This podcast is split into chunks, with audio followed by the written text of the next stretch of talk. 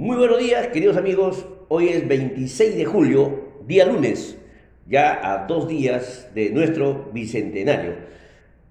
Su informativo, lo deja seca. Queridos amigos, vamos a ponernos al día en el plano internacional y nacional ocurridos este fin de semana. El Fondo Monetario Internacional anunció ayer que su Junta Ejecutiva aprobó un conjunto de reformas que favorecerán el acceso a préstamos para los países de bajos ingresos estas incluyen condiciones flexibles como tasa de interés nulas. En Estados Unidos, el índice de gestores de compra del sector manufactureros alcanzó un récord histórico en julio, situándose en 63,1 puntos por encima de lo reportado en, junio, que fue 62,1.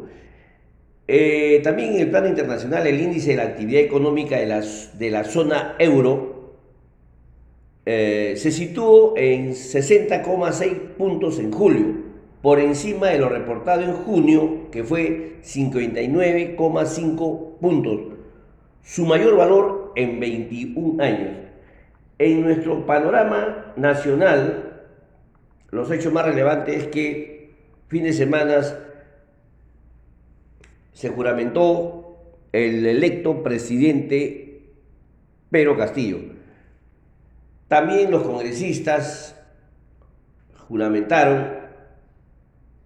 Otro hecho resaltante es que el Banco Central de Reserva informó ayer que el crédito del sector privado aumentó en 5,1% interanual en junio, por encima del 4,7% de mayo.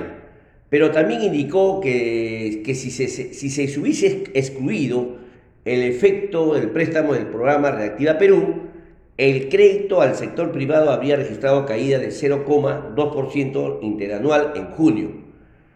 También el día viernes anunció que los representantes que liderarán los equipos de transferencias, o mejor dicho, ya se nombraron, Gustavo Guerra García en el Ministerio de Economía y Finanza, Hernando Ceballos, Ministerio de Salud, Oscar Frías Martinelli, Ministerio de Energía y Mina, Morgan Nicolo Quero, Ministerio de la Producción, Venancio Navarro Rodríguez, Ministerio de Vivienda, Construcción y Saneamiento, y finalmente Leonardo Sánchez Coelho, Ministerio de Educación.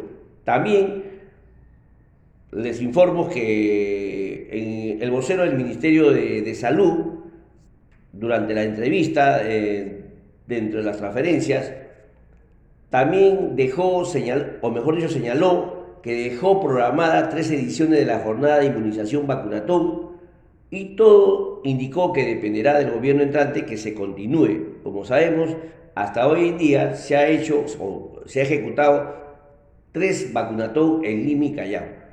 Por otro lado, el Poder Ejecutivo aprobó el día jueves, mediante un decreto supremo 017 raya 2021, la Política Nacional Agraria 2021-2030, cuyo objetivo es impulsar el desarrollo agrario y rural del país que incluye a los sectores de agricultura, ganadería, acuicultura, agroindustria y explotación forestal sostenible.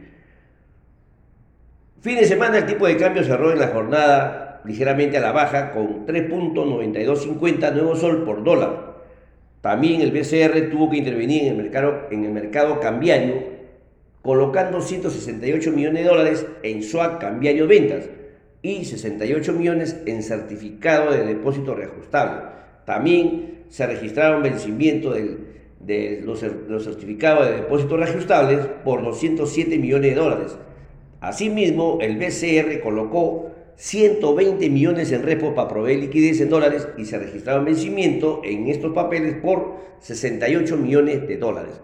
En relación al avance de COVID-19, hay que tener mucho cuidado, sigue incrementándose nuevamente 118 personas fallecidas. Así que, mis queridos amigos, esto todavía no termina. Acudan pronto a poner el hombro porque la vacuna será la manera como podemos estar y volver a la normalidad. Cualquier dato que ustedes desean pueden, eh, pueden, concurrir a la página www donde ahí les indicarán los lugares de la vacunación y estar al día en todas sus dosis.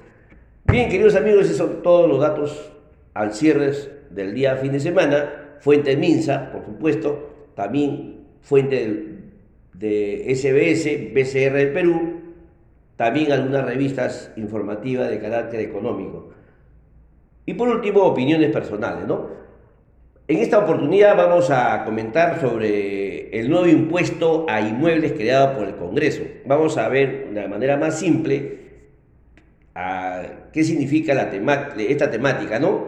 ¿Qué aplicará para todo terreno que incremente su valor para obras privadas o públicas? Es, vamos a ver el detalle, ¿no? Según, eh, según esta norma, eh, indica que las viviendas en zonas urbanas que no estén edificadas o habilitadas deberán pagar el doble del impuesto predial que la demás, en un intento de incentivar su uso. El Congreso creó mediante ley un nuevo impuesto aplicable a viviendas que incrementen su valor en el mercado, el cual desincentivaría la realización de proyectos inmobiliarios. La llamada participación en el incremento del valor del suelo es un impuesto que grava la plusvalía de un terreno por factores como el incremento del área techada, la introducción de más pisos en un inmueble, o el cambio y zonificación del área donde se encuentra el predio, entre otros. Vamos a citar un ejemplo para poder entender este, este incremento de su valor de su valor para el efecto de aplicar el impuesto. Eh, por ejemplo, si un terreno vale 500 mil soles y en la cuadra en la que se encuentra se construyen varios edificios corporativos o centros de comercio, el valor del terreno puede subir a 750 mil, ¿no? Y el nuevo impuesto grabaría por la diferencia, es decir, 250 mil soles.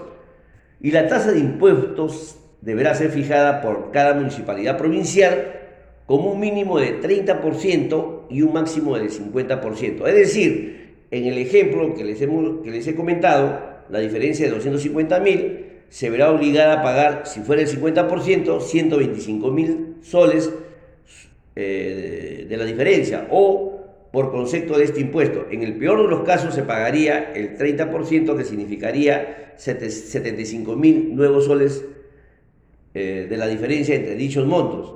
Y el impuesto que se paga al momento en el que se solicita la recepción de obra, también se donde se solicite la conformidad de obra o cuando se transfiere el inmueble que sufrió un cambio de valor. En ese momento se aplica o se paga el impuesto, ¿no? Eh, esa es la manera más práctica que les puedo comentar sobre este nuevo impuesto que, que se aplicará para todo terreno que incremente su valor por obras privadas o públicas. Bien, queridos amigos, eso es todo por hoy. Mañana volveremos a comentar hechos relevantes y no se olviden de ingresar a la página www Pongo el Hombro, donde ahí pueden ustedes ubicar los lugares de vacunación en el caso que aún no se hayan aplicado la dosis.